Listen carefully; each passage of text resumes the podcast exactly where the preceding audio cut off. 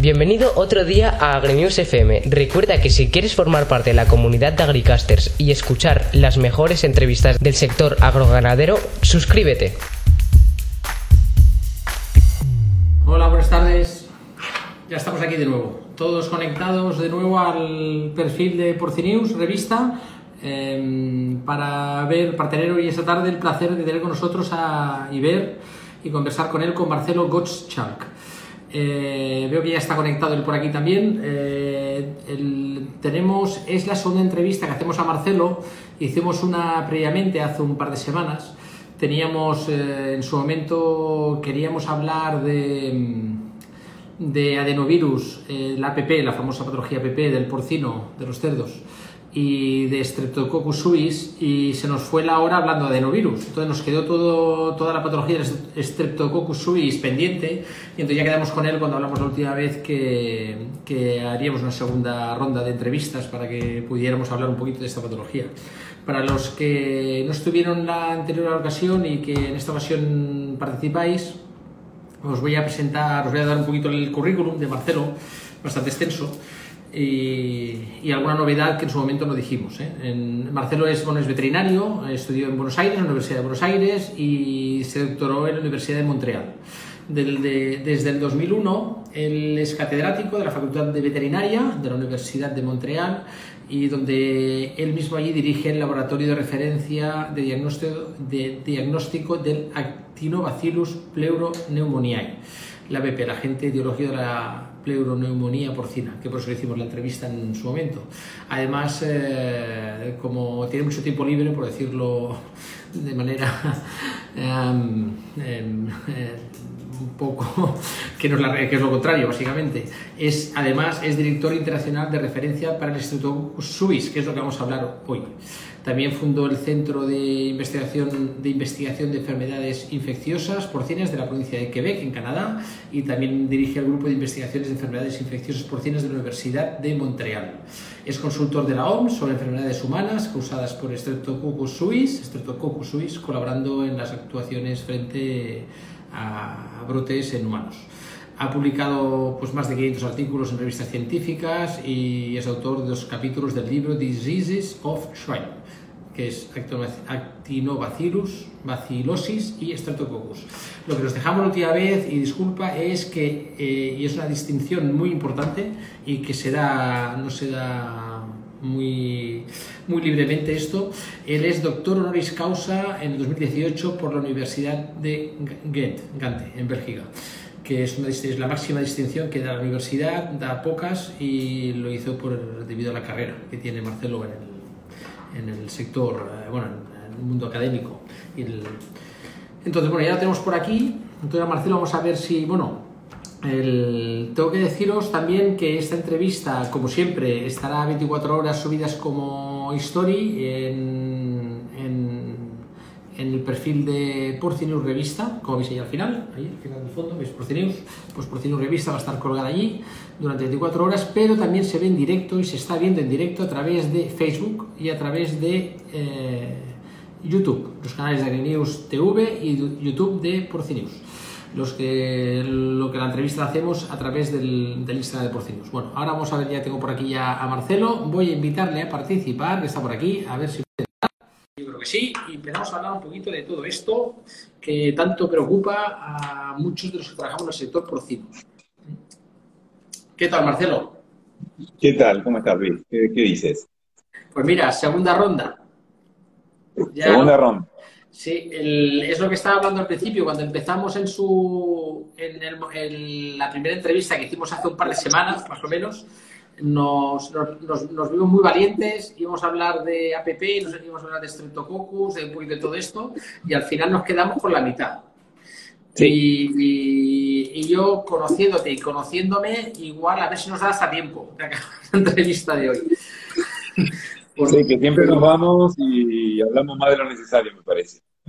No, pero es, eh, no, pero es bueno, es más que necesario, es bueno porque, mira, yo tengo que decir que yo no, soy, no he sido nunca un experto en porcino, yo. Y estas entrevistas estoy aprendiendo un montón y la verdad es que con gente como tú da gusto, porque es que se nota que eres catedrático porque es, es, fácil entender los procesos, ¿no? Y la enfermedad y de la patología, ¿no? Contigo. Y la verdad es que me, a mí me, bueno, no quiero decir una barbaridad respecto a otras revistas que tenemos, pero Porcinius es, a mí me encanta hacer las entrevistas de Porcinius. La verdad es que están, es algo que, que y contigo da gusto. Gracias. Entonces, bueno, pues ya estamos aquí. Eh, he dicho que eres doctor honoris causa por el Universidad de Ghent, que nos olvidamos últimamente, disculpa, y la verdad es que es algo... No, en realidad, no, ningún problema. En realidad es para los amigos de Bélgica que no se me ofendan.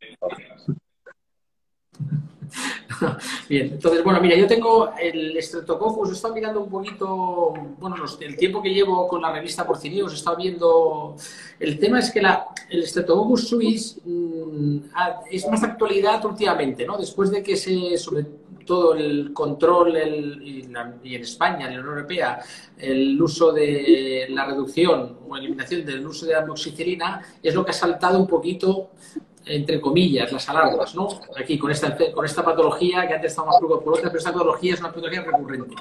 Pero antes de meterme en el tema de esto, yo quiero hacerte una preguntita antes. ¿eh? Entonces, em, ¿qué implicaciones tiene el hecho de que el Streptococcus, Streptococcus suis sea una bacteria zoonótica? zoonósica, perdón. ¿Y qué, riesgo supone para la salud humana? Porque esto estás en la OMS, eh, como consultor.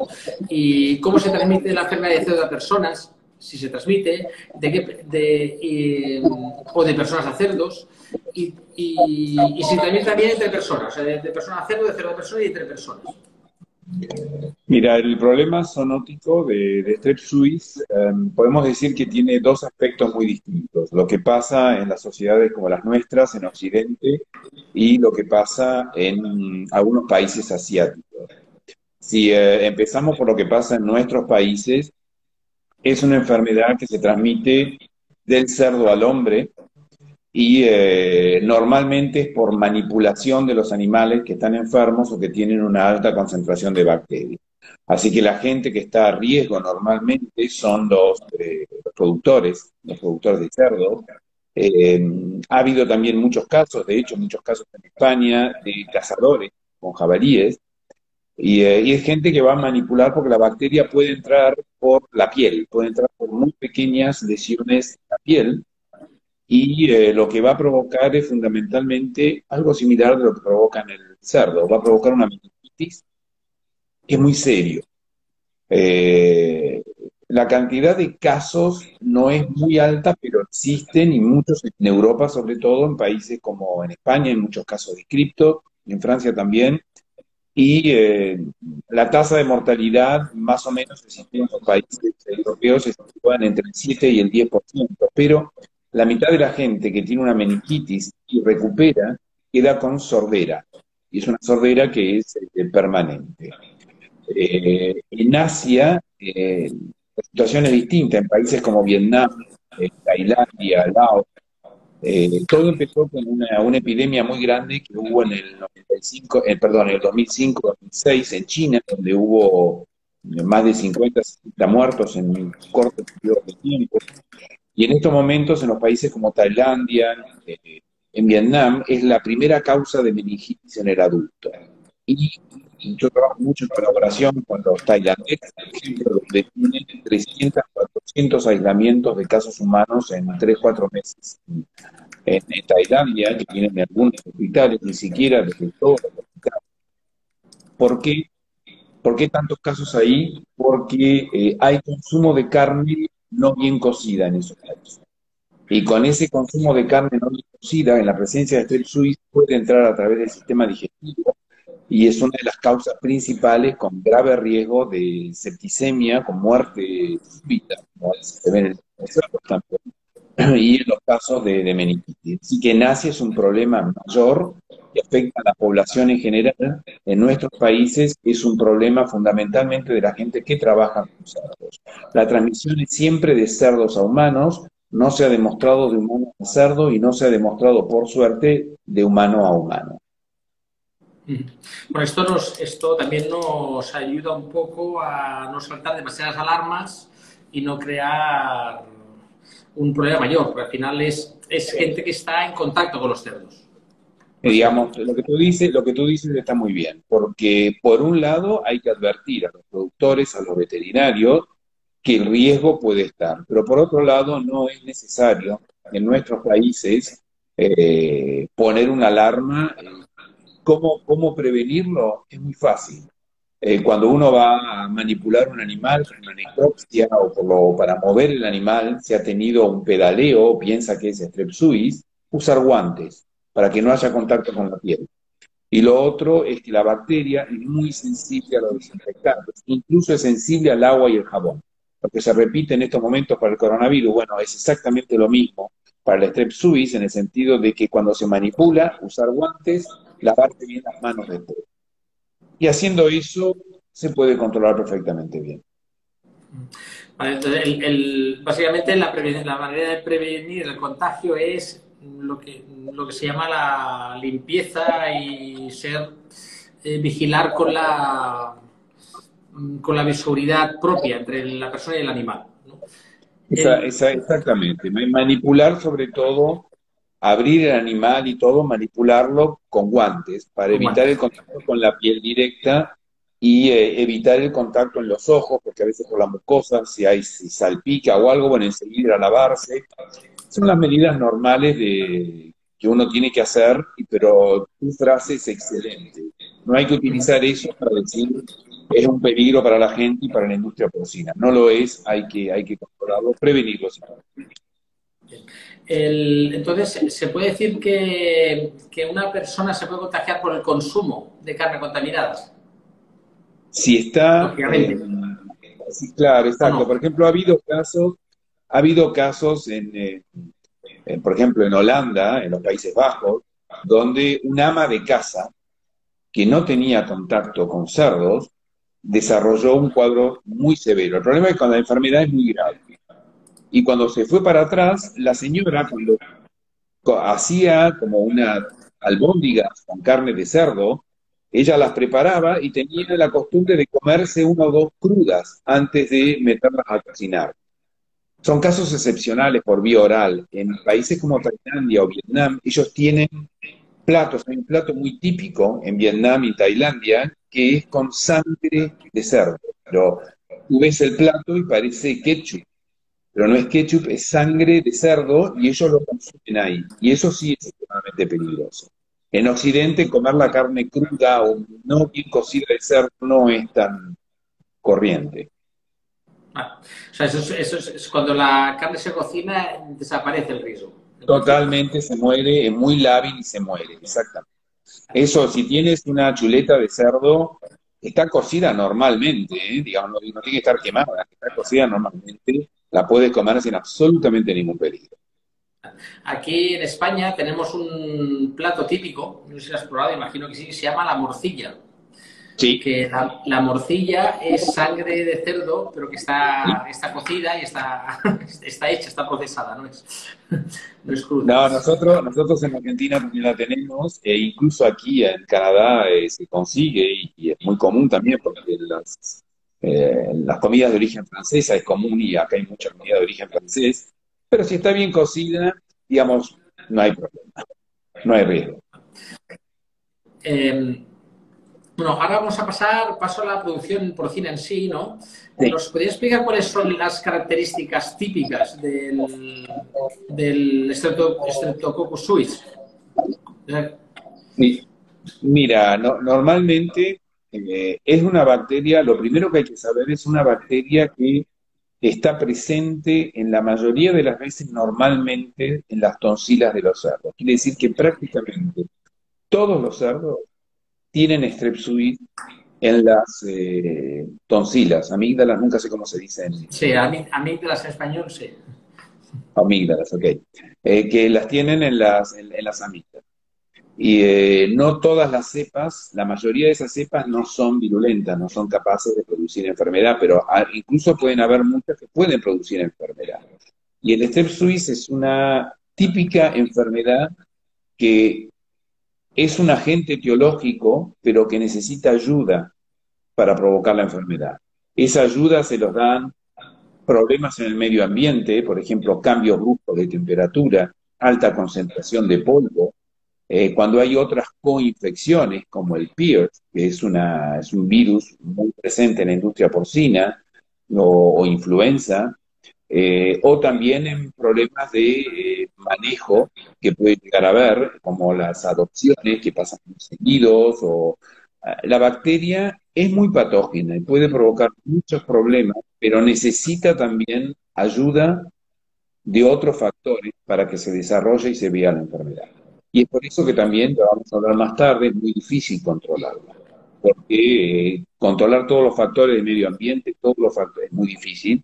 Y, bueno, lo que ves son casos clínicos que, que explota a la gente. Lo que va a provocar fundamentalmente afecta a los animales de transición y fundamentalmente va a provocar muerte súbita, meningitis, artritis, a veces se ven policerositis similares a las que hay con subir, pero es una de las causas, en estos momentos, en América del Norte, es la causa principal de mortalidad en los lechones en transición. Eh, si hablamos de causas bacterianas, es la número uno, es la, es la, es la más importante. Vale, estoy, yo voy aprovechando mientras hablas, te voy escribiendo aquí algunos highlights que dices, ahora voy a escribir eso de América del Norte. Entonces, el, tema es que el, hay una pregunta aquí que nos aparece de un, supongo que es español, por el cómo hace la pregunta, que entiendo, que, que si puedes aclarar si que en embutido y en jamón no es peligroso el consumo de embutido y en jamón. Es, una excelente, excelente pregunta y hay un estudio que se hizo con los jamones curados en los cuales se vio que la bacteria no sobrevive. Así que normalmente no debería haber ningún problema. Y bueno, para el colega español, mi mayor placer cuando voy a España, que voy, bueno, iba antes del problema que tenemos ahora muy seguido, es comer ese tipo de jamón y no hay absolutamente ningún problema. Buena pregunta, buena pregunta. Sí, porque con lo, que, con lo que nos gusta el jamón aquí, solo faltaría que tendríamos que ir dudando de, o pensando bueno, No, no, no, no, ninguna duda, a disfrutar el jamón. el, vale, ¿qué tipo, ¿qué tipo de bacteria es el Streptococcus suis y, y, qué capacidad tiene para sobrevivir en el ambiente? Porque claro, es, es una bacteria que es que está en la microbiota natural. Es ya no, es que aparezca y tenemos que acabar con ella, sino que está presente. Entonces, ¿qué capacidad tiene de subir al ambiente? Eh, digamos, no es ultra resistente, pero es bastante resistente. Digamos, puede, por ejemplo, en, eh, en el agua, si es en invierno, a temperatura baja, puede, puede resistir hasta una semana, puede resistir hasta casi dos semanas en la, la carcasa, no sé cómo se dice, del animal, la, carcasa. del animal muerto, puede resistir hasta dos semanas, que si no se desinfecta la bacteria puede, y las bacterias patógenas, porque hay algunas que son virulentas, que pueden causar mucha enfermedad, puede resistir. Ahora, cuando se limpia o se desinfecta, se mata enseguida. No es resistente, es lo mismo que yo dije antes para la infección humana, no es una bacteria que sea el gran problema de que resista muchísimo tiempo en el, en el medio. Y es una bacteria, ¿notaste qué tipo de bacteria? Es un estreptococo, eso significa que son redonditos, así redonditos, y hacen como unas cadenas, y es una bacteria gran positivo, es típica bacteria Vale. El, la, ¿Cómo se transmite la infección entre cerdos? ¿Hay factores específicos que, sobre los que podamos incidir para minimizar esta infección o transmisión entre, entre cerdos? Mira, no hay, no hay gran cosa para hacer, porque el, primero de todo el cerdo, el lechón, se infecta en el momento del parto. Nosotros tenemos algunos estudios que hicimos que recogíamos a los lechones antes que tenga contacto con nada y en, la, en, el, canal eh, vaginal, eh, digamos, a nivel de vagina, en el canal reproductor de la, de la hembra, cuando los lechones nacen, eh, están ya infectados. Eh, después, luego, cuando están con la madre, en contacto con la nariz de la madre, se infectan y luego se infectan entre ellos. Así que eh, casi no se puede parar ese tipo de infección. Por eso es que no hay ningún destete precoz o ningún otro método que pueda eliminar. Digamos, cuando la gente me pregunta cómo hago para eliminar este suis, el ejemplo que les doy es ¿cómo haces para eliminar Escherichia coli del intestino? No puedes. Bueno, Strep suis no se puede eliminar de, a, nivel de la sangre. La transmisión luego, eh, el momento que los lechones nacen, los anticuerpos maternales son altos y entran a bajar tranquilamente. A las dos, tres, cuatro semanas ya no hay más anticuerpos de la madre.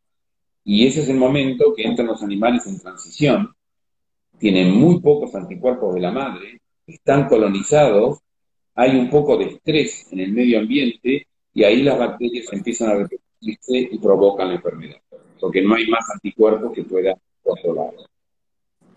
Claro, normalmente en las épocas de transición siempre, cuando hago este tipo de entrevistas, siempre las transiciones es uno de los grandes problemas. Es cuando aparecen muchas cosas, no solo es muchas cosas. Y claro, tal, como has introducido, claro, no es, no es una patología que por sí sola haga daño, sino que es aprovecha otras, otras variables del medio ambiente, otras patologías para aparecer y hacer daño. Normalmente tiene cepas más, podemos hablar si quieres, tiene cepas más virulentas, algunas que son más virulentas que otras. Quiere decir que hay algunas que nunca van a producir enfermedad y otras que son las más susceptibles de producir pero normalmente todo lo que haya como estrés importante para el animal ayuda a que la bacteria provoque una enfermedad. Hay en algunas granjas por ahí que todo está muy bien controlado, las bacterias mismo, las virulentas, pueden estar en las tonsilas y por ahí se quedan ahí y no provoca nada. Pero en la mayoría el estrés, tú dices, bien lo has dicho, en el momento de la transición hay muchos problemas, y es también un momento los animales son jóvenes, son susceptibles y tienen la mayor cantidad de estrés posible porque se los separa de la madre, porque se les cambia la alimentación, porque si hay momentos de cambio de temperatura entre el día y la noche, eso es un estrés también para los animales. Hay un montón de factores que justamente van a facilitar que la bacteria salga de la, de, la amígdala, invada y provoque la enfermedad. Sí, vamos a hablar un poquito de, cepas, hoy he puesto variantes, pero vamos a hablar de cepas en concreto, porque yo creo que es una buena pregunta. Porque claro, porque hay, cepas, que no son virulentas, nunca producen enfermedad, pero hay otras que sí. Y supongo que también dependerá las regiones, ¿no? En España no serán de unas, América serán de otras, América del Norte serán de otras, no sé cómo se puede aclarar un poquito esto. Tu, comentario, comentario es perfecto, porque eh, como habíamos hablado un poco con APP, Acá pasa lo mismo, hay variantes de la bacteria que son los serotipos, es decir, la bacteria tiene una cápsula, que en este caso es muy gorda, es una cápsula que rodea, como una, especie de sombrero que, que, rodea a la bacteria, y antigénicamente cada uno es un serotipo distinto. Hay eh, descriptos entre 29 y 35 serotipos, depende de qué clasificación se use, pero hay más de cerca de 30 serotipos eh, yo te empiezo por la, por la situación complicada, que es la de América del Norte, y la de algunos países de América Latina, no todos, depende de dónde venga la genética, donde esto es un lío. ¿Por qué? Porque no hay serotipos terriblemente predominantes. Las cepas aquí en América del Norte son muy variables y tienes granjas donde hay cuatro, cinco, seis serotipos afectando a los animales en la misma granja. A veces tienes tres animales muertos, los mandas al laboratorio, le haces el diagnóstico y cada animal tiene un serotipo distinto. Eso es porque, eh, una vez más, el estrés, el medio ambiente, provoca que la cepa que puede sale de la, de la amígdala, invade y hace un desastre. Pero no hay cepas predominantes por lo cual, por un lado, debería ser más fácil para controlarlo, porque tendría que concentrarse más en la granja y menos en la bacteria, pero a veces no sabes qué es lo que tiene que controlar, no es tan evidente, y es extremadamente difícil de controlar porque no es simplemente si pongo una vacuna y trato de... ¿Qué pasa en Europa, España y los otros países de Europa? Es más homogéneo. Las cepas virulentas son dos o tres serotipos, fundamentalmente en España son el serotipo 2 y el 9. El 2 es el serotipo patógeno para el humano. Más del 90% de los casos en humanos es provocado por este serotipo 2. Así que no es cualquier Strep que va a afectar al humano, me había olvidado decir. En el caso de España y de otros países europeos, cuando tienes un serotipo 2 un serotipo 9, son altamente virulentos. Y las condiciones de estrés que hablamos, las condiciones de, la granja, del manejo, son importantes, pero en presencia de esas bacterias vas a tener problemas, porque son muy virulentas. Fíjate cómo son mucho más virulentas. Si, hablamos de, casos humanos, vas a ver por qué te hago la, la relación. En América del Norte, Canadá y Estados Unidos, la producción porcina es la segunda en el mundo luego de China, si ponemos a Canadá y Estados Unidos hay descrito hasta ahora más o menos unos 15 casos humanos, que no es nada, nada. En España solo hay más, mucho más de eso. En Europa hay 200, 300 casos, hay muchos más casos que han sido de Y las prácticas son las mismas, estamos hablando de países occidentales. ¿Cuál es la virulencia de las cepas? Nuestras cepas son un poco menos virulentas. Y eso se ve que hay menos gente que está afectada las cepas en España, en Francia, en Inglaterra, en Alemania, en los países europeos, son mucho más virulentas, específicamente las de serotipo 2 y las de serotipo 9, y cuando es serotipo 2, más posibilidades de infectar a un humano, más posibilidades de causarle problemas clínicos ambientales. Así que en países como España y en Europa es un poco más fácil, porque son los mismos serotipos que vuelven muy seguido, y entonces, bueno, al menos tienes un diagnóstico más, sabe que tienes un serotipo 2, un serotipo 9, sabe que tienes problemas. En América del Norte tienes un serotipo 2, un 9, o un 14, o un 18, o un 24, y no sabes si son importantes. En los países de América Latina depende de dónde venga la genética. La genética es americana, la imagen es más o menos en América, si la genética es europea, más o menos es eh, la imagen de Europa. Y si me permites, aprovecho ahora, que yo hablo de genética.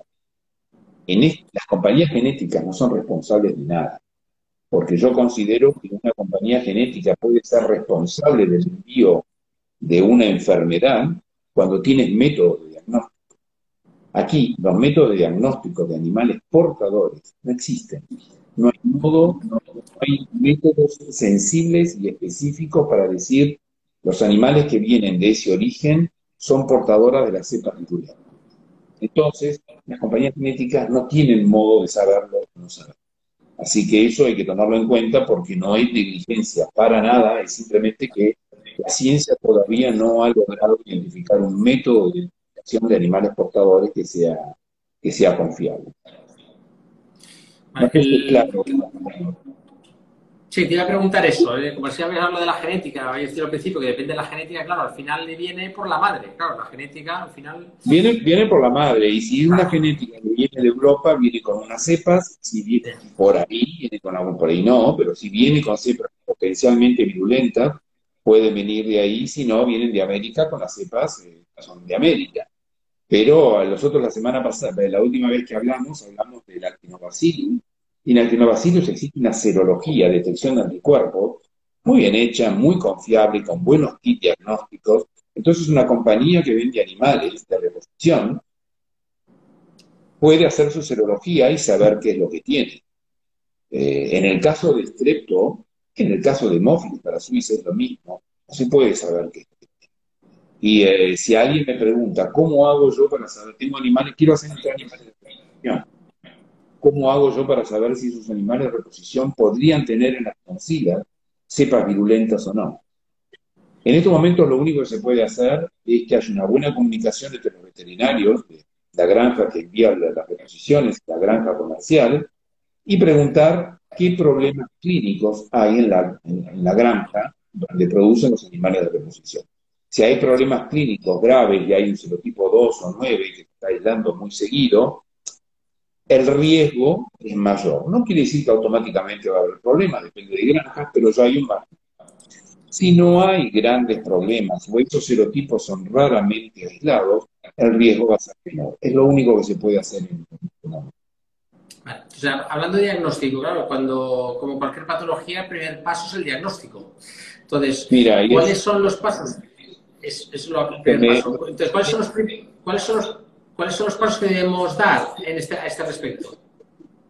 Muy buena pregunta, porque tú llegas y tienes animales muertos y, o mismo animales con meningitis, y puedes pensar que por ahí es streptosis, pero es imposible de mirar, mismo abriendo el animal, saber si lo es. Solo el laboratorio podrá decirte si eso no es. Hay enfermedades como Hemophilus parasuis que pueden dar imágenes muy parecidas a streptosis, incluso Escherichia coli puede llegar a dar la enfermedad del edema, que puede llegar a dar también una imagen a veces que es eh, similar en la mortalidad. Y yo creo que es indispensable mandar eh, animales al laboratorio. En estos momentos, eh, te diría que hay dos situaciones distintas, una situación en España y una situación en América Latina. En España, eh, yo he estado trabajando, como hice con, con los últimos años con muchos laboratorios españoles y hemos hecho transferencias de las técnicas de serotificación. Y en estos momentos hay muchos laboratorios en España que son capaces de hacer la serotipificación sin ningún problema. Y eso es una gran, gran ayuda. Porque tú dices, tengo Strep ¿Es importante o no es importante? La serotipificación, sobre todo en nuestro país, ya de hecho va a ser muy importante. El problema es que en la infraestructura de los laboratorios en América Latina hay extremadamente pocos laboratorios, muy pocos laboratorios que son capaces de hacerlo, pero es una cuestión de tiempo, porque las técnicas no son complicadas, no se necesita una gran infraestructura. Yo estoy trabajando ya con laboratorios de Colombia, laboratorios de Chile, eh, laboratorios de México, tratando de hacer una transferencia de, de las técnicas para que ellos puedan justamente brindar ese servicio, porque sin ese servicio después hablaremos de vacunas, pero los veterinarios van un poco a ciegas con esta infección, así que el punto del diagnóstico es extremadamente importante. En España en estos momentos está bastante bien controlado, muy bien controlado yo diría, la parte diagnóstica. En América Latina todavía hay un trabajo para hacer. ¿Cuáles son las pruebas laboratoriales que nos serán más útiles para identificar el agente implicado en este caso? el diagnóstico el diagnóstico de Strepsuis a partir de una muestra es muy fácil, es decir, es el aislamiento, la identificación es muy fácil, eso no es problema. Lo que hay que tener cuidado es, por ejemplo, con las muestras que se mandan. Strepsuis no se considera un agente respiratorio, patógeno primario. Entonces, si ustedes tienen un problema de, respiratorio, no piensen en Strepsuis, piensen en otras cosas. Si tienen un animal que apareció muerto, una muerte súbita, y tienen que mandar muestras al laboratorio, envíen muestras de órganos internos, pero nunca pulmones. Porque a veces el, animal cuando está muriendo, las, muchas de las bacterias que están en la amígdala bajan a los pulmones en el momento de la agonía. Y se puede encontrar una cepa de strep en los pulmones que es distinta que la que mató al animal. Eso lo hemos visto muchas veces. El laboratorio luego se recibe, vamos a suponer, el vaso, el hígado, cerebro, el líquido cefalorraquídeo, si hay problemas de meningitis o la articulación, si hay problemas de artritis, va a ser un aislamiento. Y el aislamiento, en la mayoría de los casos, no es complicado. El problema es que el hecho de decir tengo strep suis solo, como te comentaba antes, es un poco limitado para la interpretación. Así que la próxima etapa es hacer, como te decía yo, la serotificación y cuando si quieres hablamos luego de vacunas, a ver que es muy importante, eh, tener ese dato de serotipificación en estos momentos diría que es casi indispensable. Claro, entonces, el, claro, ahora tenemos el, eh, el agente identificado. Ahora imaginemos, ¿no? Vamos a, a analizar al laboratorio y ya nos dice, mira, tiene, tenemos el agente el tipo 2, ¿no? Y ya lo tenemos identificado. Entonces, ¿cómo podemos atajar el problema? Ya está en la granja, ya está, ya está, ya se ha desatado, ¿no? La patología de la granja. Entonces, ¿cómo podemos, cómo podemos atajar el problema? Buena pregunta simple con respuesta extremadamente compleja. Porque la respuesta simple hay una respuesta muy simple y políticamente incorrecta. Son los antibióticos. Digamos, si tú utilizas un sistema preventivo y metafiláctico de antibióticos como la amoxicilina, por ejemplo, en general los problemas se controlan. La mortalidad, que normalmente sería por ahí de 6, 7, 8%, puede llegar a bajar a 3, 4%, nada más utilizando antibióticos. ¿Qué es lo que se ha hecho hasta ahora? ¿Por qué ahora cada vez más se está hablando de Strepsuis? ¿Por qué aparece algo tan importante como que es el estrepto ahora? Y porque empiezan los controles de antibióticos. Como ha pasado en España, que bueno, eh, la gente en la transición utiliza zinc para las diarreas y es considerado una medicación. Entonces tienen que elegir, ¿qué saco? ¿La moxicilina para prevenir el estrepto o saco el zinc? ¿Tengo mortalidad por estrepto o tengo diarrea por eh, Y ahí es donde está el problema, porque al retirar los antibióticos ahí sí explota. ¿Cómo lo controlo? Que es tu pregunta. En los países de América Latina, obviamente, hay una utilización mucho más masiva de antibióticos. Era lo que pasaba hasta hace 3, 4 años en España, donde luego han reducido de forma drástica la utilización de antibióticos en vuestro país. Han hecho un trabajo excelente en los últimos años. Así que en los, países de Latinoamérica que pueden utilizar antibióticos, más o menos lo controlan. Bueno, tú no puedes. En España no se puede. ¿Qué hacemos? Eh, mientras nos dedicamos a ver cómo atacamos al estrepto, lo primero que hay que hacer es controlar coinfecciones. Es que el PIRS eh, está controlado, no está controlado, es que la infección es estable, es que hay cepas heterólogas que están es que hay una vacunación. Olvidarse del estrepto y concentrarse en el control del PIRS. Si el control del PIRS es controlado, no va a desaparecer el estrepto, pero automáticamente van a bajar la mortalidad.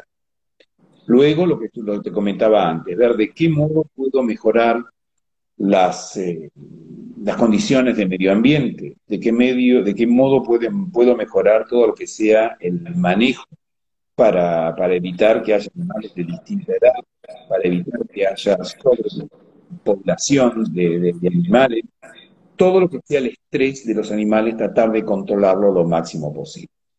Pero luego siempre queda qué es lo que puede hacer. Uno, y ahí es donde uno empieza a hablar, ¿qué hago con las vacunas?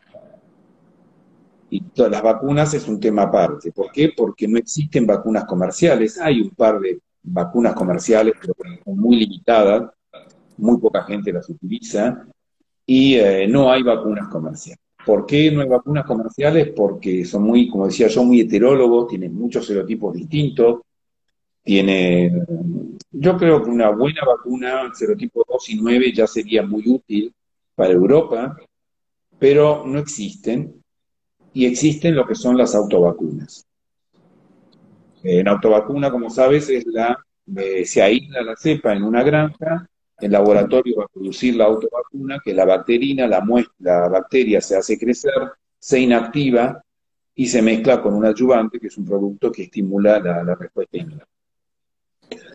Eh, el problema con este tipo de vacunas, que si fuera una vacuna comercial similar sería el mismo problema, hay dos problemas. En el caso de una autovacuna es el diagnóstico. Tú tienes que estar seguro de que los serotipos que estás aislando son los que causan la enfermedad. Como yo te decía, hay mucha variedad de estrés.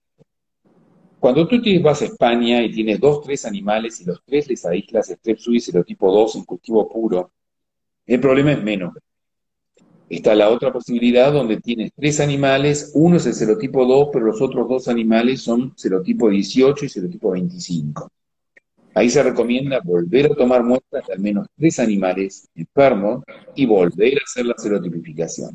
Hay que estar seguro que antes de elegir la bacteria para poner una vacuna, sea la buena, porque si no, no va a dar absolutamente nada.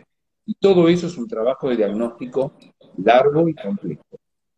Vamos a suponer que tenemos la cepa, buena cepa, serotipo 2, virulento. ¿Qué, primero, ¿qué laboratorio va a hacer la autovacuna? Eh, a diferencia de los laboratorios comerciales, cada laboratorio tiene su propio modo de hacer una autovacuna. Tiene sus propios adyuvantes. Y es algo que no está estandarizado por todos. Entonces es importante la credibilidad del laboratorio, la experiencia previa con el laboratorio. Hay que hablar directamente con el responsable del laboratorio, preguntarle cómo hacen la autovacuna, qué tipo de ayudante utilizan. Entonces, vamos a suponer que tuvimos suerte. Diagnóstico bien hecho, una cepa muy virulenta, un laboratorio que hace las autovacunas, muy mucha confianza, yo tengo confianza en buena autovacuna, y tú recibes luego la botellita con la vacuna. Entonces mira la granja y dices, ¿a quién vacuna?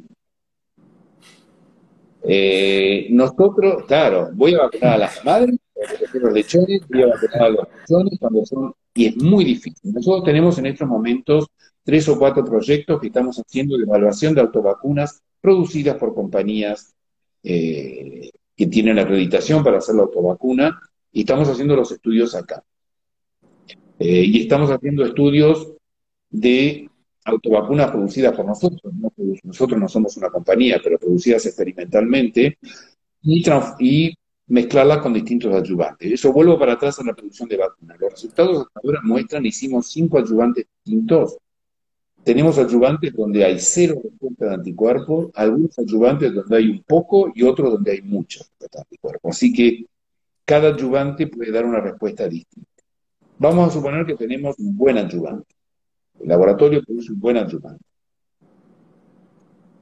Si los animales que están afectados tienen 6, 7, 8 semanas de vida, entre 5 y 8 semanas de vida,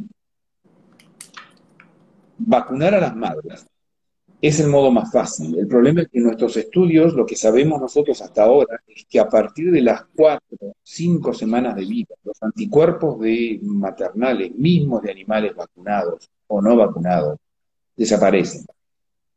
Hay mucha gente que dice que vacuna a las madres y que obtiene buenos resultados. Y eso lo escuchamos seguido. Nosotros no tenemos explicación científica para eso. Todos los estudios que hemos hecho indican que en el momento crítico de la enfermedad, los anticuerpos ya no. Entonces hay que ir a vacunar a los lechones. El problema es que cuando vacunas a los lechones, tienen que vacunarlos temprano. Por ejemplo, a la primera y la tercera semana, para que a partir de la quinta semana tengan anticuerpos hay presencia de anticuerpos maternales y nosotros ya estamos demostrando que hay posiblemente interferencia en esa vacuna de las madres. Las pruebas que hemos hecho hasta ahora en vacunar animales muy jóvenes no inducen anticuerpos. Eh, estamos vacunando animales a las tres semanas de vida y a las cinco, y eso sí producen anticuerpos. El problema es que si los casos clínicos son a las cinco o seis semanas, es demasiado tarde vacunar a las tres y cinco semanas. Tenemos un problema de ventana. De tiempo, de timing. Tengo un problema de timing. Timing. Muy difícil. Yo el consejo que les daría a los colegas, si tienen problemas en animales pequeños, bajo la madre, por supuesto, vacunar a las madres. Si tienen problemas más tarde, yo creo que es probar. Hay gente que dice vacuna a las madres y animales de siete semanas tienen menos problemas Yo, nosotros no encontramos la explicación científica a eso, pero por ahí puede llegar a pasar.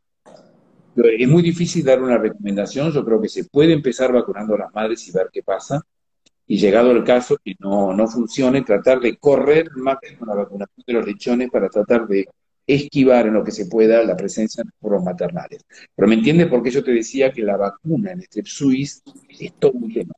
Porque está la calidad de la vacuna, está el momento que se va a vacunar y a quién se va. Me han surgido unas cuantas preguntas de esta. Pues, el tema es, yo a ver si he entendido bien. O sea, lo que está claro es que las madres sí que se puede recomendar la vacunación, porque además después eh, eh, y además ofrecen al cerdo, al lechón, le ofrecen una inmunidad maternal.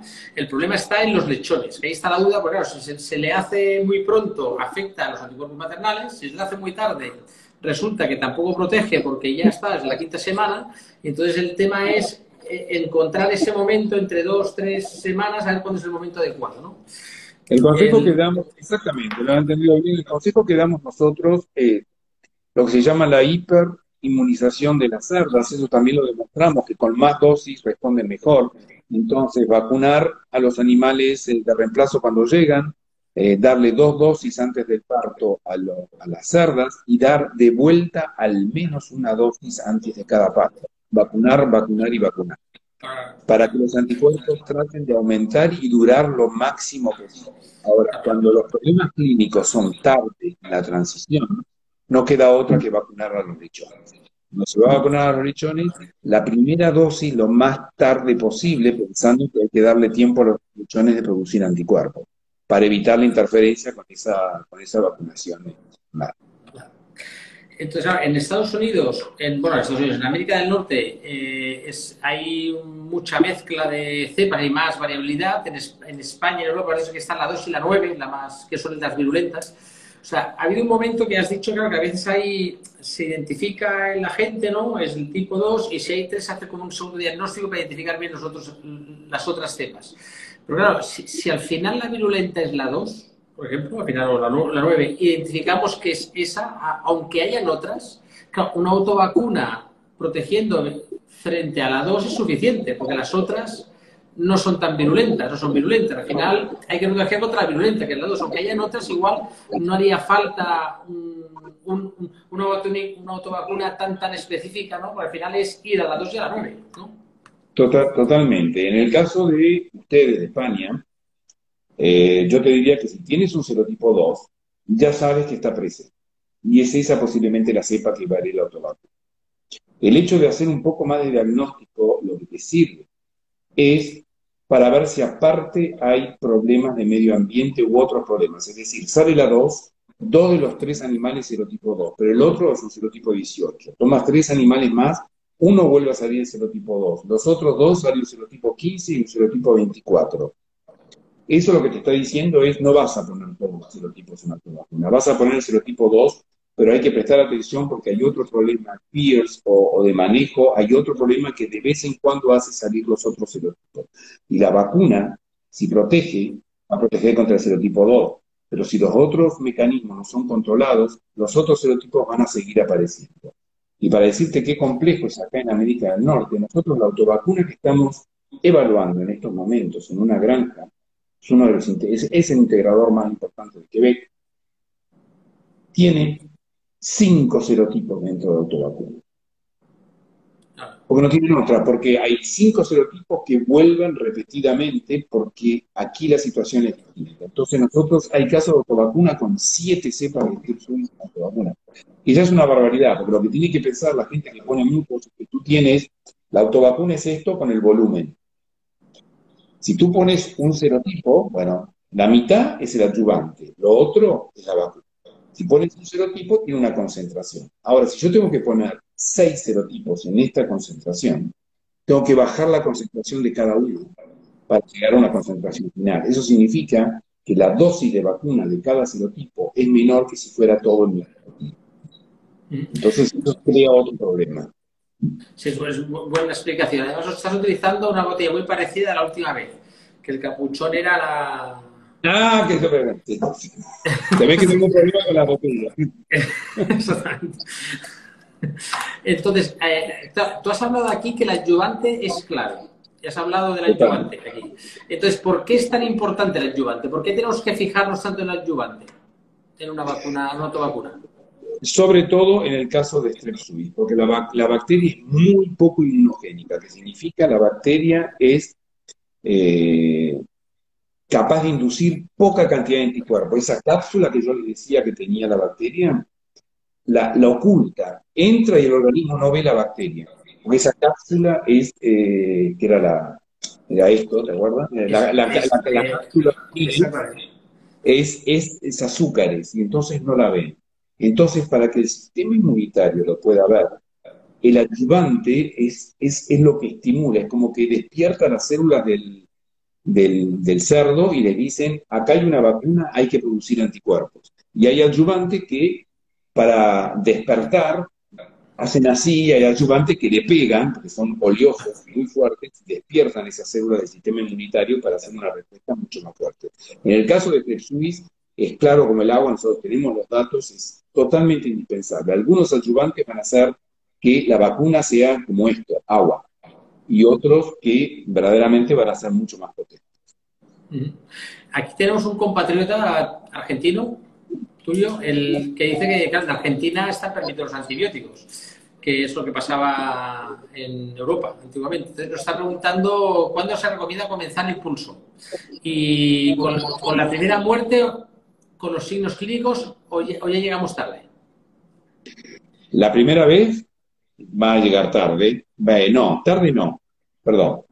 Eh, cuando tú no conoces bien la granja y empieza, Strep Suisse en general no provoca, no es como la pleuromania porcina donde llegas a la mañana y te encuentras 40 animales muertos o 20 animales muertos. La mortalidad es por goteo, se llama.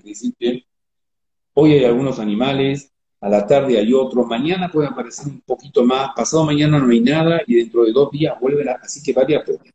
Si empiezan los casos y empiezas el tratamiento en esos momentos a todo el mundo, vas a reducir, va a haber animales que van a enfermarse y otros que van a evitar de enfermarse. Ahora, cuando yo te digo lo que se hace aquí en Canadá, porque mi colega habla de Argentina, nosotros acá en Canadá seguimos usando antibióticos, somos Europa.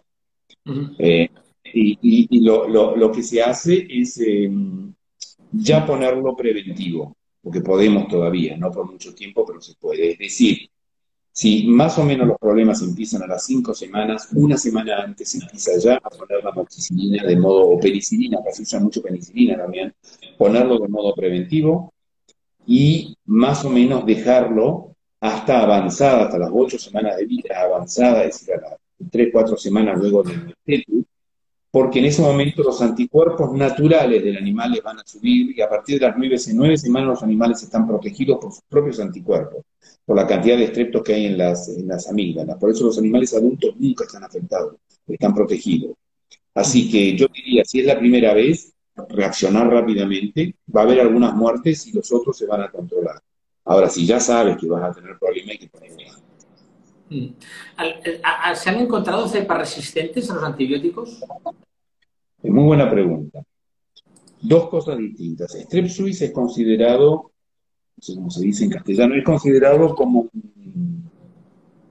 eh, es considerado como una uh, ¿cómo se podría decir? Es, un niche, decimos nosotros, es como un nicho de, donde, donde se centra resistencia. Es decir, que hay muchas cepas que tienen muy alta resistencia a los antibióticos. Pero Antibióticos, muchos antibióticos, tetraciclina, eritromicina, distintos antibióticos. El problema también es que esos antibióticos, esa resistencia se transmite genéticamente entre las cepas de Strep e incluso a otras cepas, enterococos, cepas que son habitantes normales y que pueden transmitirse al hombre. Entonces hay un problema de resistencia de antibióticos de Strep con respecto a transmisión de resistencia. Dicho esto, si la pregunta es, ¿hay cepas resistentes a los antibióticos que usamos normalmente para tratar Strep La respuesta es no. Frente a esos antibióticos, la mayoría, puede haber excepciones, pero la mayoría, si hablamos de penicilina, eh, amoxicilina, ampicilina, ni hablar de Ceftiofur. De todos modos, mismo aquí el Ceftiofur ya no se puede utilizar prácticamente. Las cepas, el 99% de las cepas son sensibles. Entonces, no hay problema de resistencia para tratar la infección de Strep Pero Strep suis es un problema de, tiene muchos genes resistentes a los antibióticos y pueden transmitir. El segundo problema es que yo digo, bien, no tiene, no tiene mucha resistencia contra los antibióticos eh, como la moxicilina o la penicilina, que es nivel 2, que se considera aquí, y que son antibióticos que se utilizan también en medicina humana, y por lo que se recomienda utilizar lo menos posible. Pero el mecanismo de resistencia, nosotros lo estudiamos hace años, el mecanismo de resistencia de Strep suis a esos antibióticos, penicilina, moxicilina, es una modificación en la pared que lleva años en aumentar. Es decir, va, cambiando mutaciones, pero extremadamente lentas, y las cepas siguen siendo sensibles a los mm. Bueno, hay estadísticas que dicen que en el 2050 la resistencia a antibióticos será la principal causa, si no es ya la principal causa de muerte en el mundo. Entonces, ¿esto no nos, no nos debería hacer reflexionar nuestro prójimo el uso de antibióticos y en este tipo de resistencias, en este tipo de patologías, en buscar otras estrategias? No, yo creo que sí. Yo, eh, frente a eso, me sitúo un poco en el medio. Yo estoy convencido de que la resistencia a los antibióticos es un problema mayor en medicina humana. Eh, por otro lado, eh, el hecho de eliminar los antibióticos, yo creo que hay que tener cuidado porque eh, digamos que nosotros tenemos granjas aquí donde eh, los animales crecen sin, eh, sin antibióticos, donde hay un mercado para eso. Está muy bien. ahora, cuando los animales tienen problemas clínicos, si se los trata, hay que sacarlos de esa, esa vía, de ese mercado, Y eso cuesta mucho dinero, pérdida, se pierde mucho dinero. Entonces hay una tendencia a esperar el máximo de tiempo posible para tratar a los animales, para ver si se recupera. Y hay un problema de ética animal en ese momento, porque los animales sufren. Yo creo que a veces todo no es rosa, digo, mi opinión es que es una cuestión de equilibrio, pero tú tienes razón, y por eso es que Strep es en este momento uno de los problemas más graves. Por, primero porque no hay vacunas, y segundo porque los antibióticos que la pueden controlar son antibióticos que se usan también en medicina humana. Entonces estamos en el medio de una problemática, ¿cómo lo controlamos? ¿Cómo reducimos el sufrimiento animal, las pérdidas económicas?